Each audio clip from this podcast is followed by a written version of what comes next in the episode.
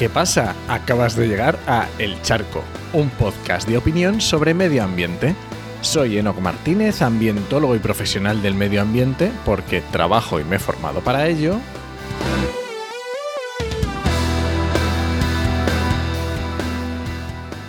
Y hoy voy a opinar sobre.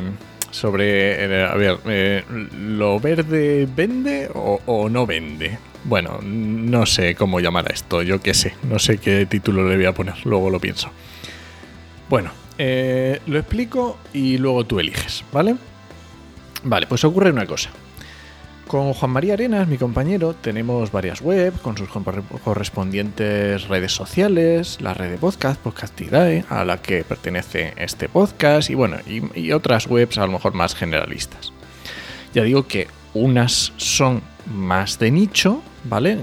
Que es un nicho? Un nicho es lo mismo que un nicho ecológico, ¿vale? Pues hablamos de una temática muy concreta que le interesa a un tipo de persona muy concreta que está interesado en eso. Eso se llama de nicho, ¿no? ¿Vale? Y otras son más generalistas, mm, tipo mm, medios de, yo qué sé, prensa nacional, pues es generalista. Bueno, pues ese tipo de cosas, ¿no? Ya decía, como la web de restauración obviamente temática obvia, aunque se tocan más cosillas, o eh, la red de podcast de Podcastidae, donde tienes, entre otros, este charco y un montón de otros podcasts súper chulos. Vale, esto significa que tenemos, vamos a decir entre comillas, unos cuantos medios, entre comillas, de información ambiental, ¿vale? En el campo más amplio de la palabra que se pueda expresar, ¿vale? Esto significa que manejamos cierta cantidad de información ambiental, ¿vale? Esto significa que si publico un charco sobre evaluación de impacto ambiental, como el de la semana pasada, pues mm, doy a conocer un problema, una situación, algo, una inquietud que yo tengo o algo sobre lo que conozco y esto puede tener más o menos repercusión, ¿vale? Mm, Pensemos en cuando se lanzan, cuando hay una campaña, yo que sé, un eh, Ecoembes o eh, no quería decir Ecoembes, quería decir la campaña que hubo de Ecoembes miente de Greenpeace, pues Greenpeace saca un estudio y salen muchos medios de comunicación porque es un tema importante, bueno, repercute, perfecto. En nuestro caso, obviamente, a una escala mucho más pequeña, o en mi caso, obviamente, a una escala mucho más pe- pequeña, ¿no?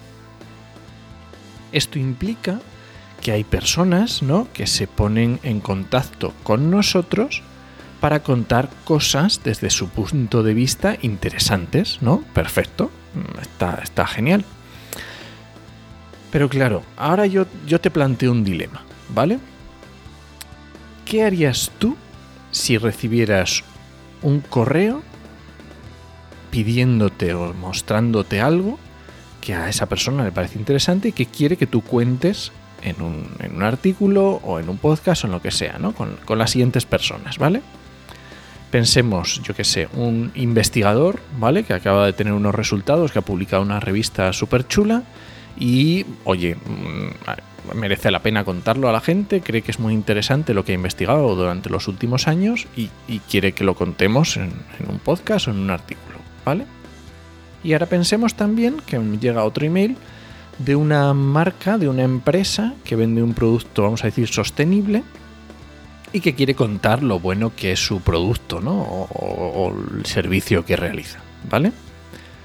Ahora te voy a dejar unos segundos para, para pensar qué es lo que tú responderías, ¿no? Mm, No sé, te llega, imagínate que te llegan los dos emails a tu bandeja de entrada, que tienes ese, ese medio eh, del que eres, del que, en el que escribes o el que tienes, no sé, forma de, de contar cosas, y te llegan esos dos emails, ¿vale? Así que te dejo unos segunditos para pensarlo. Te dejo ahí la música de fondo, que, que está muy chula. No la voy a subir de volumen para que te deje pensar. Venga. ¿Ya? Un poquito más. Vale. Pues claro, la respuesta para mí, en mi caso, es depende, obviamente, ¿vale? Bueno, pues eh, nosotros llevamos unos cuantos meses recibiendo este tipo de correos. Sobre todo de la parte de empresas y departamentos de comunicación de empresas. Y cada vez más recibimos este tipo de correos. Esto, por supuesto, no está mal. De hecho, a, mí me encanta, a nosotros nos encanta, ¿no? Entonces, si el proyecto que me quieres contar o, el producto me encanta, pues oye, te, invitaremos a algún podcast o, escribimos, yo qué sé, escribiremos un artículo sobre esa propuesta interesante o, a lo mejor les dejamos que escriban ellos un artículo, por ejemplo, en restauracionecosistemas.com. Claro, pero eh, ¿qué pasa con esto? Con los segundos, con los que quieren vender una marca, con los que quieren vender un producto. ¿Qué pasa con las empresas? Porque normalmente el problema que tenemos es que esas empresas lo que quieren es hacerlo gratis. Quieren vender su producto gratis. Nosotros ponemos los recursos, nuestro tiempo, nuestro esfuerzo y ellos se llevan gratis digamos, la publicidad. Obviamente, ser un de nicho no va a ser, no, te van a conocer en todos lados porque salgas en un podcast, pero bueno, pues dentro del nicho de las personas que eh, les gusta la temática de un podcast, pues oye, van a llevarse esa recomendación. Claro, el problema llega cuando esto te pasa con una empresa que se anuncia en televisión.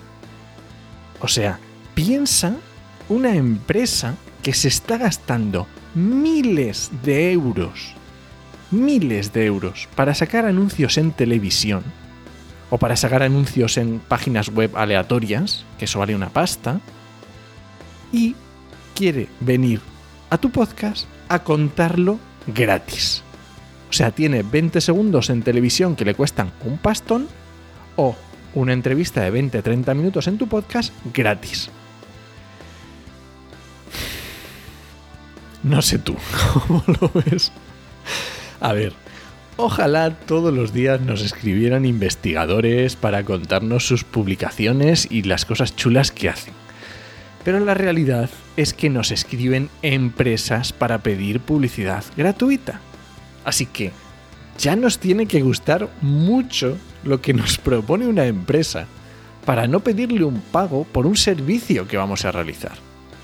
Es que esto me, suena como cuando, hago, cuando hice los charcos sobre voluntariado. ¿Qué pasa? ¿Que en el medio ambiente todo es voluntariado? ¿No existe la profesionalización en el mundo del medio ambiente? Quiero decir, porque algo es sostenible ya tenemos que estar todos detrás vendiéndolo a todos lados y, y con el megáfono diciéndoselo a nuestros amigos. Vamos a ver, por favor, pongamos en valor nuestro trabajo y nuestro criterio porque nuestro criterio también tiene un valor. Y nuestras recomendaciones, la de todos, la tuya y la mía, tienen un valor. Así que, el medio ambiente, si es verdad que vende tanto, pues démosle valor de una vez. y bueno, este ha sido el charco de esta semana. Ay, mira, hoy es 19 de marzo. Eh, feliz Día del Padre. Bueno, en España es el Día del Padre. Y por supuesto, este es el charco número 50, así que ole, ole, ya van 50. Y nada, recuerda que este podcast pertenece a Podcastidae, la red de podcast de ciencia, medio ambiente y naturaleza. Y lo puedes encontrar en enochmm.es barra el charco. Y si alguien te pregunta, no lo dudes, te lo dijo en HMM. ¡Nos escuchamos!